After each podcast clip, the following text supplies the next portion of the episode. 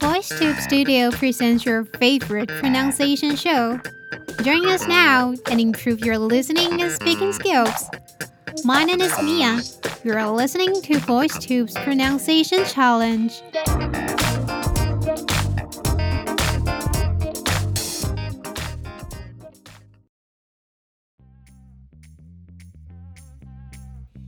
Hey VoiceTubers, how are you doing? I am Mia. When we have a job interview, from time to time, the interviewer might ask us to use English to introduce ourselves and answer some questions. When in such situations, you don't have to be panicked because this video provides you with some genius tips to answer such questions. We'll reveal that later, and now it's the time for our sentence. I was able to explain my stance while considering their opinions and came up with an alternate plan that everyone could get on board with. I repeat again.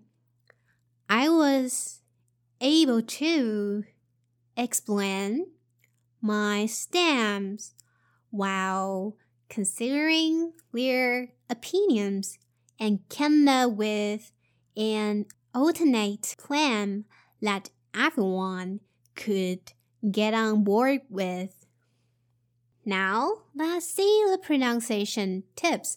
The first one is stamps.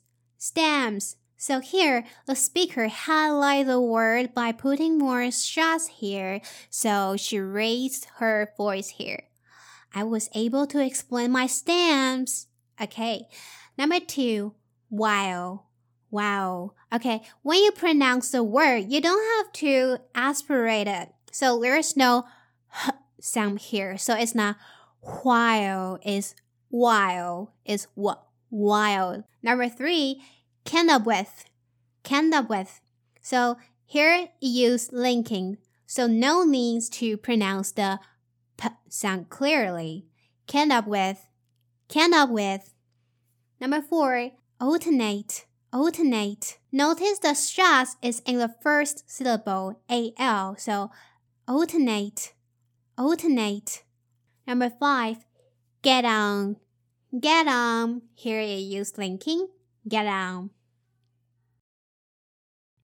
Now let's see our vocabulary. The first one is explain, explain, 动词解释. He explained his marketing plan to his colleagues. 他向他的同事们解释了他的行销计划。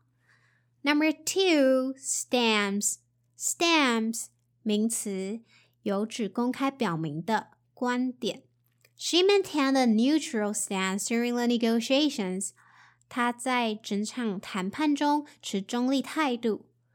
Number three, alternate. Alternate 形容词，供选择的。 we have to come up with an alternate plan in case we cannot successfully persuade them. 我们必须想出一个替代方案，以免我们无法成功说服他们。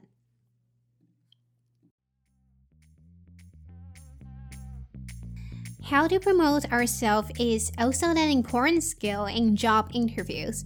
In the video, the interviewee recounted her working experiences in detail. Well, what she did is not only narrated things thoroughly, but also included her strengths in it. When an interviewer asks you to talk about yourself, they are looking for information about how your qualities and characteristics align with the skills they believe are required to succeed in the role. So I think that is a good time to show your diversity, your collaborative ability and adaptability and so on. I'm gonna save the rest of the tips in the video. If you want, check it out. This is the end of today's episode. I am Mia. See you next time.